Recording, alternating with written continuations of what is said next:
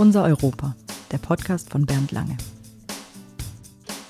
Ja, hallo zusammen und ich freue mich, äh, wieder eine Folge der kleinen Podcast-Reihe Unser Europa hier äh, leiten zu können. Und äh, ganz besonders freue ich mich, dass ich heute einen besonderen Gast habe, und zwar Professorin Christiane Lemke ist hier bei mir von der Uni in Hannover. Und ich würde einfach sagen, stellen Sie sich doch bitte kurz vor. Ja, also ähm, ich bin Christiane Lemke, ich bin in Niedersachsen geboren, in der Nähe von Stade und bin dann zum Studium nach Berlin gegangen, damals an die Freie Universität. Ich habe Politikwissenschaft, Soziologie, Psychologie, mehrere Fächer studiert, habe dort auch promoviert, habe mich habilitiert und wurde dann nach Hannover berufen und bin eigentlich sehr glücklich hier an der Leibniz-Universität. Ich vertrete den Schwerpunkt internationale Politik, Europastudien und mir macht die Arbeit hier sehr viel Freude in Niedersachsen. Niedersachsen ist natürlich auch ein schönes Land, gar keine Frage, aber Sie haben jetzt auch verschwiegen, dass Sie auch mal in der Landesverwaltung oder Landtagsverwaltung waren, die erste Chefin äh, der Landtagsverwaltung äh, und äh, von daher auch in der Politik äh, bestens vernetzt. Genau, das war 2006, 2007 war ich beurlaubt von der Universität und habe in der Landtagsverwaltung hier äh, versucht, äh, den Gedanken Europa stark zu machen. Das war auch der Wunsch damals des Präsidiums, dass wir mehr mit Blick auf ähm, Brüssel zum Beispiel jetzt ganz konkret, ähm, mit Blick auf die Landespolitik und den Zusammenhang mit der EU ähm, lernen, wissen können. Nicht, das gehört ja heute dazu, auch im Recht, in der rechtlichen Ausbildung, dass man nicht nur das eigene Land mhm. kennt, sondern auch das Europarecht zum Beispiel. Mhm. Ja, und ähm, die jetzige Land Landtagspräsidentin ist ja auch ganz aktiv unterwegs. Die strebt jetzt ja zum Beispiel eine Partnerschaft mit dem Parlament von Schottland an, um äh, auch nach Brexit, möglichem Brexit, noch äh, enge Verbindungen äh, aufbauen zu können.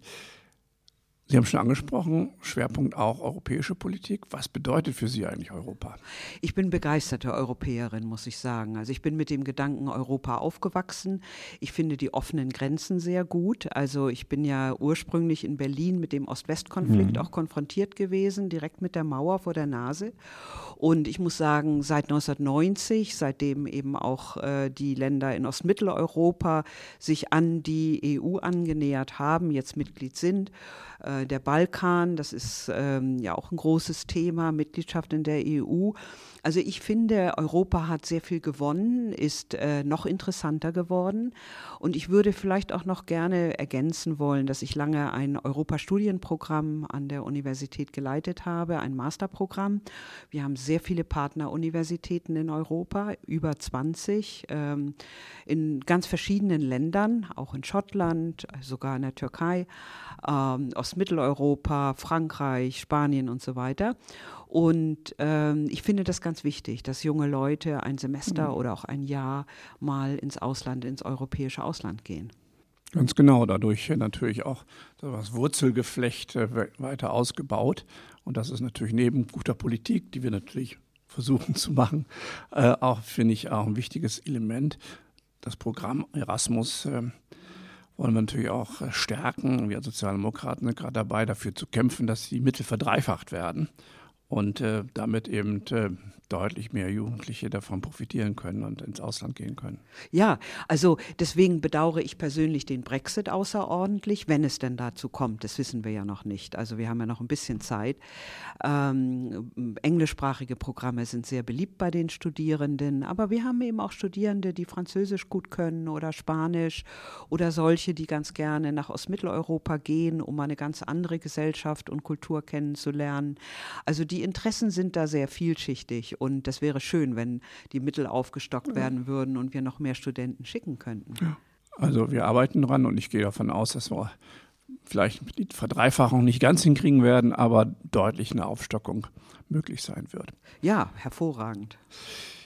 Frau Lemke, Sie sind USA-Experte. Immer ähm, äh, irgendwas passiert, so das Treffen von äh, Präsident äh, Trump mit Präsident, äh, Kommissionspräsident Juncker oder äh, die, das Ergebnis der Zwischenwahlen, dann sieht man sie im Fernsehen, hört sie im Radio.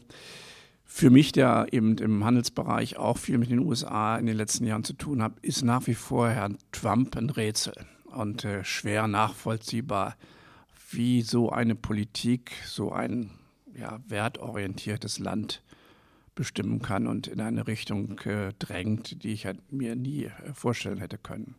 Ja, das hat uns alle überrascht, dass Donald Trump die Wahl gewinnen konnte. Also äh, die erste Überraschung war, dass er die Nominierung der Republikaner mhm. bekommen hat, obwohl er mit vielen Positionen der Republikaner eigentlich gar nicht übereinstimmt. Zum Beispiel sind die Republikaner mehrheitlich für den Freihandel und Donald Trump hat gesagt, wir wollen jetzt wieder Zölle einführen, wir wollen äh, die amerikanische Wirtschaft schützen. Das passt den Republikanern nicht so ganz.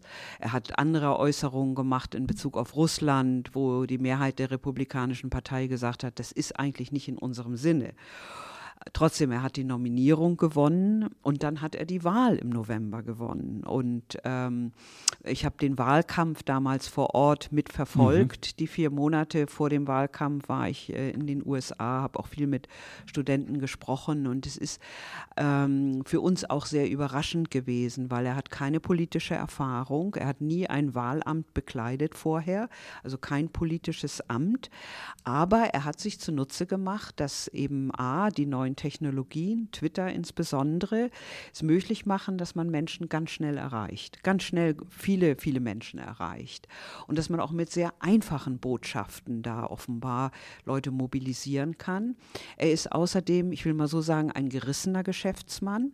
Ähm, er ist äh, sehr gezielt auch auf Bundesstaaten zugegangen im Mittleren Westen und in den alten Industriegebieten, die dann mehrheitlich für ihn gestimmt haben, obwohl sie vorher eigentlich mehrheitlich mhm. bei den mhm. Demokraten waren, nicht so wie Ohio oder mhm. Pennsylvania. Und da hat er, glaube ich, ähm, deswegen sage ich gerissen, also äh, sich richtig in eine Lücke sozusagen begeben und damit Leute mitgezogen, die vielleicht gar nicht gewählt hätten. Ähm, er ist außerdem jemand, der äh, sehr stark polarisiert und damit auch äh, offenbar eine bestimmte Bevölkerungsgruppe anspricht. Wir wissen, dass er vor allen Dingen von weißen Männern gewählt wird, die natürlich durch Globalisierung, durch die Veränderung der amerikanischen Gesellschaft auch, ähm, ich sag mal so, Ängste haben. Die amerikanische Gesellschaft ist an sich sehr heterogen, auch ethnisch. Es ist eine sehr offene Gesellschaft. Man hat sich politisch eigentlich auch, wenn man die Umfragen sich anschaut, Frage gleichgeschlechtliche Lebensgemeinschaften. Nicht, das ist in der jüngeren Generation mhm. inzwischen mehrheitlich befürwortet, aber es gibt viele Menschen, Menschen, die ähm, sich bedroht fühlen, abgehängt fühlen und ähm, ihn auch gewählt haben. In der Tat ist das äh, offenbar ein sehr geschickter Wahlkämpfer gewesen. Ich glaube, der war im Wahlkampf ja nicht einmal in, in Kalifornien, äh, weil das eben ein demokratischer ja. Urstaat ist. Ähm, ich frage mich immer, diese, diese Versprechen, die ja, realen oder gefühlten Abhängigkeiten aufzugreifen und zu beschützen, ist das überhaupt eine reale Politik? Wie lange kann das überhaupt tragen? Weil ich sehe natürlich auch diese Gespaltenheit der amerikanischen Gesellschaft und auch ein Stück weit Deindustrialisierung. Aber das, was der Trump in Realpolitik macht, ist ja im Grunde keine substanzielle Verbesserung. Ja, also da streiten sich die Geister ein bisschen. Also er hat viele Wahlversprechen abgegeben, die er dann auch nicht einlösen konnte, weil der Kongress äh, ihm zum Beispiel die Gelder nicht bewilligt hat, wie im Fall des Mauerbaus mhm. oder äh, auch die Einreiseverbote gegen Muslime. Da haben ja auch Gerichte äh, dagegen entschieden. Er musste das dann abschwächen, wenn man so will. Also er hat Versprechen gemacht, die er gar nicht einhalten kann. Aber wirtschaftlich geht es äh, in den USA im Moment relativ gut.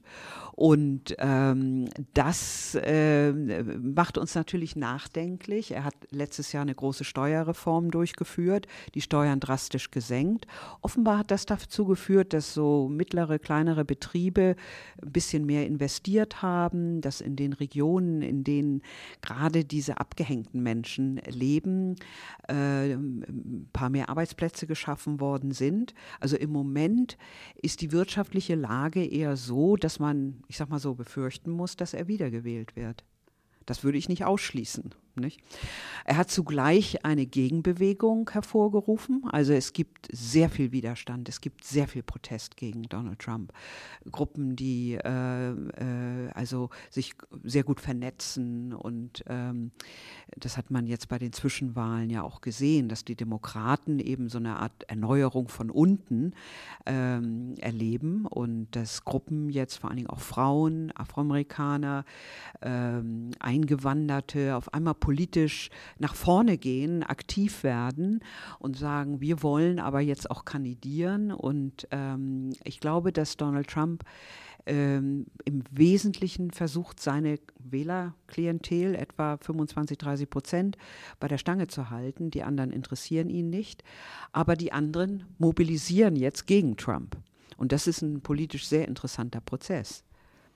Man muss ja nur mal dann sehen, wer da bei den Demokraten letztendlich der Herausforderer oder die Herausforderin wird. Äh, inzwischen gibt es, glaube ich, 20 genau, Bewerberinnen und ja, Bewerber. Ja. Äh, auch ein, ein, sehr interessanter Prozess, finde ich auch, weil in vielen Bereichen natürlich auch jetzt Menschen an den Start sind, die nicht zu der traditionellen Politiker und Politikerinnen-Elite gehören. Und äh, mal sehen, wie der, der, gewinnt. Was meinen Sie denn? Also ich habe noch keine Prognose. Ich äh, finde das ganz toll, dass jemand wie Beto O'Rourke äh, zum Beispiel kandidiert aus mhm. Texas, ein völliger mhm. Neuling ähm, der das aber offenbar sehr engagiert und überzeugt macht. Also viele junge Leute, die auch für ihn freiwillige Wahlhelfer sind. Und er hätte ja fast in Texas einen Senatssitz ja. gewonnen. Und also das ist eine sehr interessante Figur. Aber es gibt eben auch klassische, ich sag mal so Sozialdemokraten wie Elizabeth Warren in ja. Massachusetts, die sehr äh, viel Vertrauen genießt, weil sie viel Erfahrung hat. Eine durchaus aussichtsreiche mhm. Kandidatin. Und dann gibt es die alten Hasen, nicht? Also wie Bernie Sanders oder auch jetzt äh, seit kurzem Joe Biden. Und ähm, ich glaube, das ist noch nicht so ganz zu Ende. Äh, dieser Vorwahlkampf äh, beginnt ja erst mhm. im Januar nächsten Jahres. Und ähm, wer dann letztlich den Zuschlag bekommt, also ich, fragen Sie mich noch mal in einem Jahr, dann weiß ich, glaube ich, eher, wer sich da so nach vorne ja, äh, ja. gearbeitet hat. Ja, Elizabeth Warren ist natürlich auch sehr stark verwoben mit den Gewerkschaften. Also ich könnte mir schon vorstellen, dass das vielleicht auch eine Antwort wäre für die Staaten, die jetzt äh, umgefallen sind, um das mal so zu formulieren wie Ohio, die dann vielleicht stärker wieder auf die Erneuerung der industriellen Strukturen setzen könnten. Ja, also Sie haben ja vorhin richtig gesagt, Kalifornien ist ohnehin demokratisch, ja. New York, Massachusetts, das sind eigentlich Bundesstaaten, die sind sowieso für die Demokraten sicher. Äh, aber wichtig wird sein, dass man den mittleren Westen gewinnt. Und Hillary Clinton hat leider den großen Fehler gemacht, dass sie nie nach Ohio mhm. gefahren ist oder nach Wisconsin, um da Wahlkampf zu machen, weil sie angenommen hat, ja. das sind sowieso blaue demokratische Staaten. Nicht? Und da ist Elizabeth Warren natürlich die richtige Kandidatin. Nicht? Also wenn man Arbeiterschichten ansprechen will oder auch Menschen, die sich ähm, sozial äh, vor allen Dingen ähm, äh, betroffen fühlen, großer Punkt in Amerika ist die Krankenversicherung, nicht? Dass das Gesundheitswesen ja erst unter Barack Obama äh, einigermaßen, sage ich jetzt mal so, vernünftige Formen angenommen hat. Es ist sehr beliebt in Amerika, er findet viel Unterstützung und ich glaube, da wäre Elizabeth Warren die richtige mhm. Kandidatin, die sagt, wir wollen die äh, nationale Gesundheitsversorgung stark halten. Und ich denke auch, was die Außenpolitik anbetrifft, äh, so wie ich Elisabeth Warren kenne, hat sie da deutlich anderen Ansatz äh, als äh, der jetzige Präsident. Der Präsident hat ja ganz viele multilaterale Abkommen äh, in Frage gestellt oder gekündigt, das äh, Pariser Klimaschutzabkommen, ja. Äh, den Iran-Deal oder jetzt eben den UN-Vertrag zur Begrenzung und Kontrolle von Rüstungsgütern. Wie schätzen Sie denn die internationale Rolle von Trump zurzeit ein? Ja, also äh, wir wissen, dass er eine sehr, sehr ablehnende Haltung gegenüber allen multilateralen Verträgen hat. Ähm, er hat das ja auch sogar in Bezug auf die NATO immer wieder gesagt, aber auch auf die Welthandelsorganisation. Und ähm, das, äh, das ist seine Position. was äh, ganz interessant ist, es gibt ja eine Arbeitsebene, also in den Ministerien oder etwa, ich war letzten Herbst im Pentagon und das Erste, was uns gesagt wurde, war, Europa ist wichtig, die NATO ist wichtig. Wir wollen also, dass die NATO stark bleibt. Also ganz konträr zu dem, was Donald Trump äh, geäußert hat. Und ähm, ähnliches hört man auch aus der Welthandelsorganisation, nicht? Obwohl Trump äh, immer wieder sagt, wir wollen nur bilaterale Verträge, wir wollen alle Verträge erstmal kündigen und dann neu verhandeln, äh, finden ja doch durchaus Gespräche weiterhin statt in der WTO. Und ähm, wenn man sich genau anguckt, was er zum Beispiel im Bereich der Handelsbeziehungen zu China äh, gesagt hat, was er gerne erreichen will in Bezug auf China, äh, und man guckt sich die konkreten Verhandlungen an, dann ist bei den Verhandlungen eigentlich doch äh, was ganz anderes rausgekommen. Eine, ich sag mal so, Modernisierung, die auch sicher nötig ist im digitalen Zeitalter. Also so manche Dinge in den Handelsbeziehungen kann man, äh, ich sag mal so, erneuern, modernisieren. Aber diese ganz radikale, äh, merkantilistische, Trumpsche Position hat sich selbst da nicht durchsetzen können. Also es gibt einen großen Unterschied zwischen dem, was er rhetorisch sagt und was dann tatsächlich ausgehandelt wird. Und ähm, das gilt natürlich auch für uns hier in Europa, äh, dass man nicht einfach äh, eins zu eins von seiner Ablehnung ähm, der Europäischen Union, und er sagt ja immer, er hasst Deutschland, Deutschland ist also so das Feindbild Nummer eins. Ähm, daraus, glaube ich, kann man nicht eins zu eins schließen, dass jetzt also ähm, die Europäische Union abserviert wird. Dazu ist sie viel zu wichtig und auch Deutschland ist in den USA sehr wichtig. Diesen Widerspruch sehe ich natürlich auch zwischen in der Tat der Verwaltung und natürlich auch vielen Beamtinnen und Beamten, die schon unter Obama in ihrer Funktion waren. Äh, wenn ich ähm, mit den Ministern und auch äh, mit der Verwaltung gesprochen habe, ist das auch durchgeschimmert. Bloß zum Schluss, auch der Handelsminister Herr Ross, der hat dann zum Schluss mal gesagt, aber letztendlich entscheiden. Das macht der Präsident. Also da scheint mhm. doch schon so ein bisschen Wagenburg im Weißen Haus zu sein und das Momentum der Unsicherheit und Nichtverlässlichkeit, mhm. selbst bei den doch sehr rationalen Ministern und der Verwaltung schwingt immer mit. Ja, also es gibt natürlich große Probleme. Das eine Problem ist, dass äh, Donald Trump ähm, sich lange Zeit gelassen hat, im Außenministerium äh, also jemanden zu benennen, mhm. der dann auch äh, die äh, Außenpolitik ernst nimmt. Und äh, da sind also ein Drittel der Stellen nicht besetzt worden im Außenministerium. Äh, unter Rex Tillerson, jetzt unter dem jetzigen Außenminister, läuft es etwas runder, aber trotzdem, also diese, ich sag mal so, Missachtung Diplomatie gegenüber und das, also dieser äh, berühmte äh, äh Verbindungsmensch äh, zu Europa, den, den gibt es nicht. Also da hat man sich lange Zeit gelassen, überhaupt die Posten zu besetzen. Und das zweite Problem, da haben Sie völlig recht, diese Unberechenbarkeit, die Donald Trump immer wieder an den Tag legt, das ist ja auch eine äh, Verhandlungstaktik äh, unberechenbar zu sein, Regeln zu brechen. Nicht? Das ist nicht nur mh, mm, äh, also seine Unerfahrenheit, obwohl das offenbar auch eine ganz große Rolle spielt, mhm. äh, dass er einfach gar nicht genau weiß, wo die Länder liegen, also den Balkan mit dem Balk Baltikum ver ja. verwechselt und hat keine Ahnung dann von der Geografie oder der äh, Geschichte oder bestimmten Konflikten.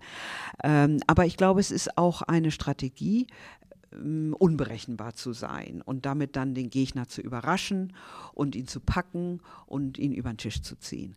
Und ähm, äh, dann das dritte Problem, was ich sehen würde, ist tatsächlich die autoritäre Tendenz, die äh, Donald Trump hat und auch praktiziert im Weißen Haus.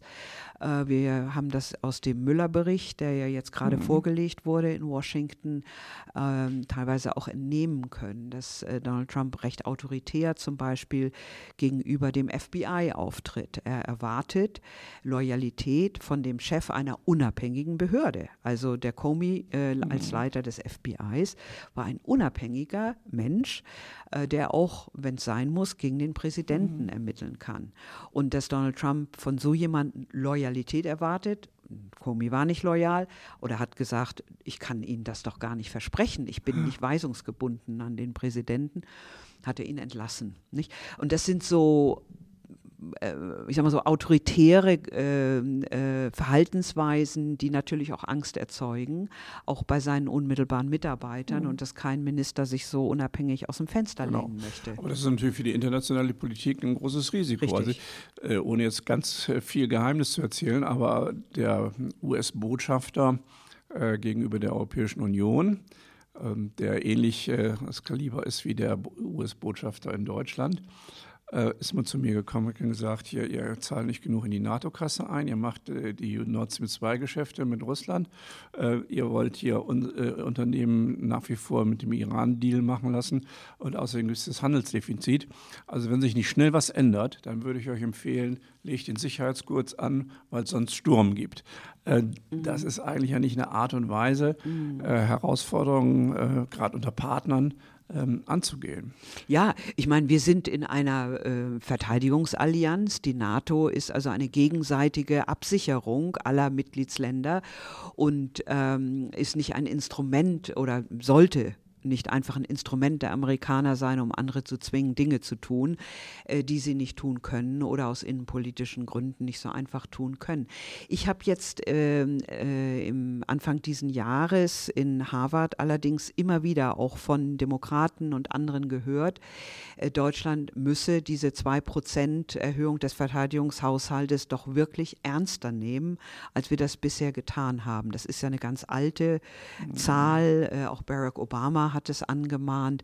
Ähm, Barack Obama war eher der Diplomat und hat dann immer wieder äh, auch in Verhandlungen ähm, darauf gedrängt, dass eben auch die Bündnispartner mitmachen. Aber äh, bei Donald Trump ist das sehr ungeduldig und ähm, auch sehr äh, kategorisch rübergekommen. Nur man muss sagen, das wird in der amerikanischen Öffentlichkeit sehr breit geteilt, mhm. diese Auffassung, Deutschland tue nicht genug für die Verteidigung. Wiewohl man natürlich sehen muss, dass wir natürlich nicht nur neben der originären Rüstungsausgaben viele andere Bereiche macht, die andere Länder auch dazu zählen. Und die Frage der Kooperation mit Partnern letztendlich auch ein entscheidendes Momentum ist, um Sicherheit zu garantieren. Ja, ich glaube, dass also unsere äh, Beteiligung an Sicherheits- und Verteidigungspolitik mhm. vielschichtig ist. Nicht? Also Deutschland hat ja auch sehr viel Wert darauf gelegt im Bereich des Aufbaus von Polizeikräften, mhm. Rechtsstaatlichkeit, äh, nach Krisen, also etwa im Irak oder auch in Afghanistan ja. und anderen Regionen, Aufbauarbeit zu leisten ich sage den Amerikanern dann häufig auch, das zweitgrößte amerikanische Militärhospital steht in Deutschland. Nicht? Und ähm, äh, wir haben auch von der Infrastruktur her, sind wir natürlich hier ähm, mit Rammstein eine ganz wichtige Basis für die Amerikaner. Auch das muss ja alles finanziert werden und ähm, von der Entwicklungszusammenarbeit äh, ganz zu schweigen. Auch Exakt, da genau. äh, sind wir sehr aktiv. Man könnte noch aktiver sein, das äh, würde ich mir auch wünschen, äh, dass man noch, doch noch mehr macht in Afrika oder auch in Asien, in Krisengebieten. Aber das ist ja ein Gesamtpaket. Man kann das ja nicht nur daran festmachen, wie hoch ist jetzt der Anteil der Verteidigungsausgaben Exakt. im engeren Sinn. Genau, was letztendlich erstmal natürlich auch im Interesse der amerikanischen Rüstungsindustrie ist, äh, wenn es nur um die Waffen und äh, dieser Kalkulation geht. Nochmal, also dieses internationale Geflecht wird natürlich sehr stark in Frage gestellt und Strategien, klar, von, von Herrn Trump ist äh, zum einen Investitionen wieder äh, in die USA zu holen und zum zweiten China möglichst klein zu halten. Ähm, für uns in Europa ist natürlich auch die Frage, wie geht es mit den Handelsbeziehungen weiter?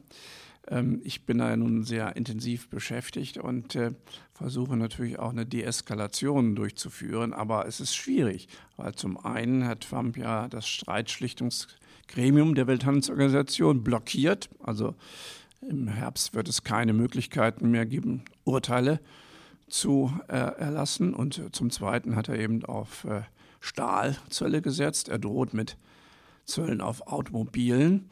Ähm, wir haben viele Konzessionen gemacht, höhere Export von, äh, Import von Sojabohnen, von äh, Flüssiggas. Äh, und Auf der anderen Seite merke ich überhaupt keine Konzessionen der Vereinigten Staaten. Wie soll man da, wie soll man weiter mit umgehen?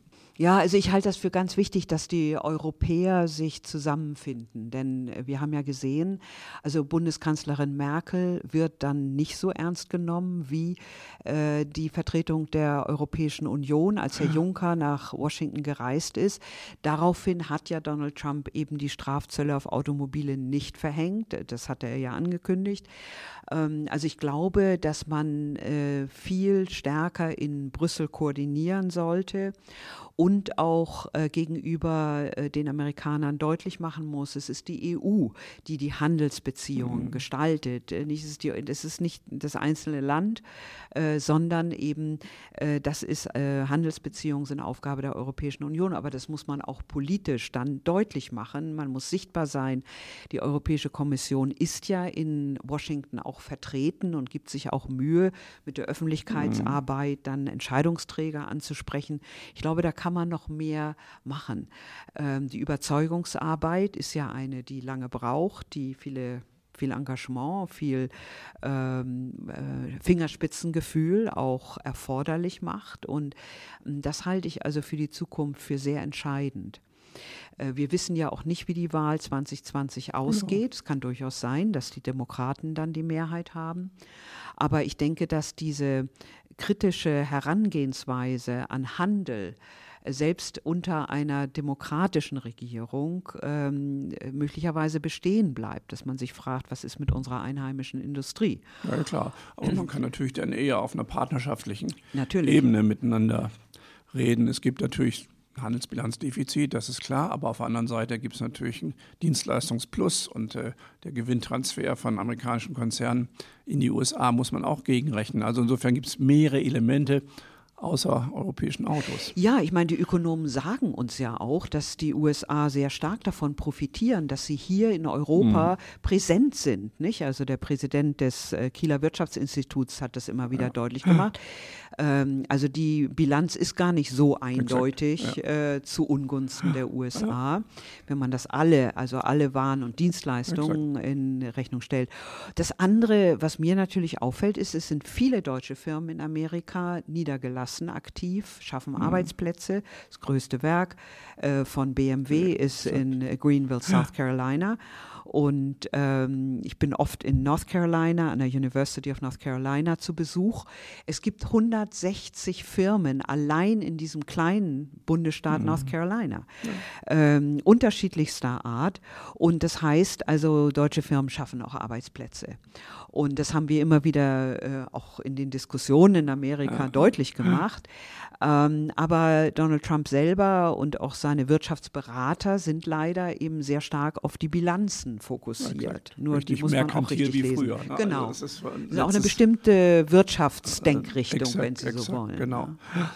Ja, und wir haben natürlich jetzt die Schwierigkeit, wenn man Handelsbeziehungen jetzt angehen würde, mit der Frage, wie setzen wir das Pariser Klimaschutzabkommen damit um, wenn der Partner genau dieses Abkommen in Frage stellt. Ja, also das Pariser Abkommen, ähm, äh, das ist in Amerika ähm, auch sehr äh, breit diskutiert worden. Also die amerikanische Umweltpolitik ist sehr stark dezentralisiert, mhm. auf die Bundesstaaten konzentriert.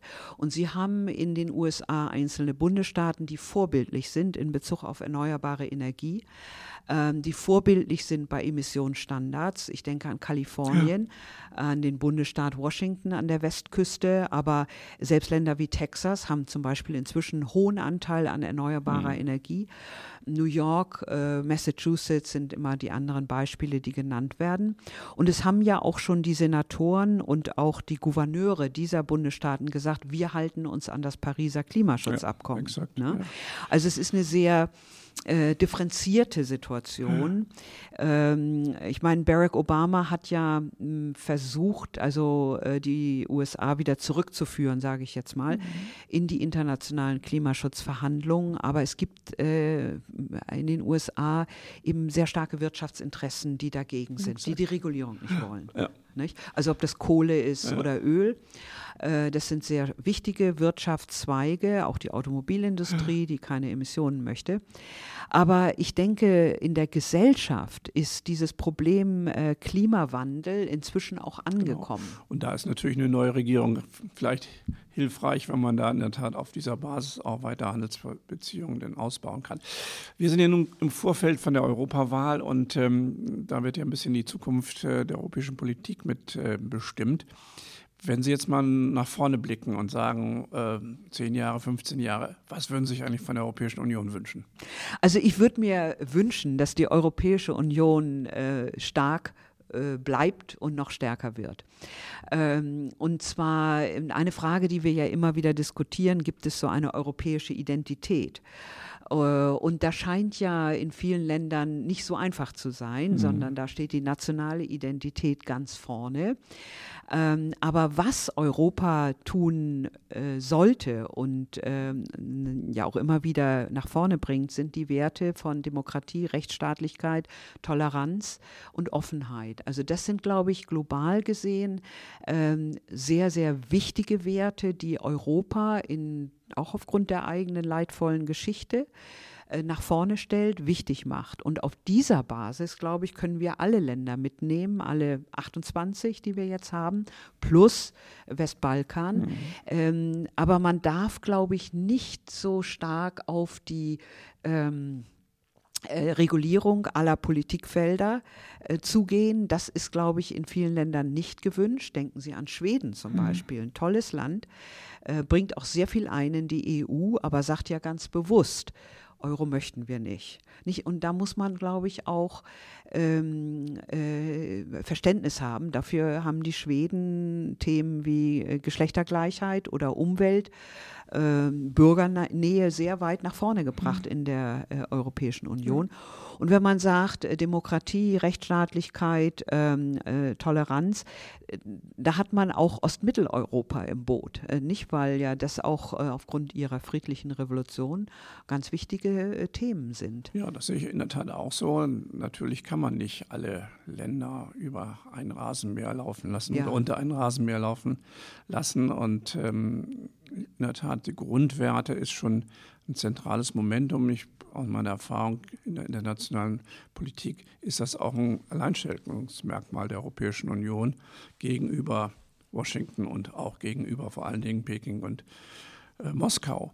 Ähm, Allerdings ist es natürlich innerhalb der Europäischen Union auch nicht so einfach, diese Grundwerte äh, zu stabilisieren. Da gibt es ja mal einige, die fahren zwar in der Mitte, biegen aber manchmal dann schon nach rechts bis hin zum Nationalismus ab. Also insofern ist das schon eine zentrale Aufgabe für die Ku- Zukunft, hier die Grundwerte zu stabilisieren und Nationalisten auch die rote Karte zu zeigen. Ganz bestimmt. Und äh, da hat die EU auch eine wichtige Aufgabe in Zukunft, äh, zu sagen, also bestimmte äh, Nationalismen und äh, Intoleranzen sind nicht im Sinne der europäischen äh, Gemeinschaft, sind ja auch im Lissabon-Vertrag äh, ganz anders formuliert als Wertegemeinschaft. Und äh, von daher ist es auch richtig, dass man gegenüber Ungarn und äh, auch gegenüber Italien äh, sehr deutlich macht, äh, wo die Grenze ist. Ähm, ich bin oft in Polen und äh, da muss ich sagen, die polnische Gesellschaft ist ja auch nicht so ganz einfach, äh, dass man sagt, die sind alle nationalistisch. Im Gegenteil, es gibt ja sehr viele in Polen, die auch mit der jetzigen Regierung nicht einverstanden sind und sich mehr Offenheit und auch mehr Rechtsstaatlichkeit wünschen. Also man muss auch auf die Kräfte in den Ländern setzen, die für Rechtsstaatlichkeit eintreten. Ähm, an einem Punkt würde ich doch gerne noch mal nachhaken. Also ich würde schon sagen, dass die EU auch gemeinsam mit den USA global an einem Strang ziehen sollte ähm, und umgekehrt. Also ich glaube, es ist ein großer Unterschied, ob wir äh, über Russland reden oder über China einerseits und andererseits über die Vereinigten Staaten, weil das ist halt eine alte Demokratie, auch mit denselben Werten, die wir haben. Und das Stichwort von der Wertegemeinschaft, glaube ich, das äh, gilt nach wie vor, auch wenn die jetzige Regierung im Weißen Haus im Moment äh, äh, auf vielen Ebenen dem wieder zu sprechen scheint. Dann hoffen wir auf ein starkes, ähm, solidarisches Europa und eine neue Regierung in den Vereinigten Staaten. Herzlichen Dank Ja, für gern. das nette Gespräch. Dankeschön. Wenn es Ihnen gefallen hat, abonnieren und teilen Sie diesen Podcast. Weitere Informationen finden Sie unter www.bernd-lange.de.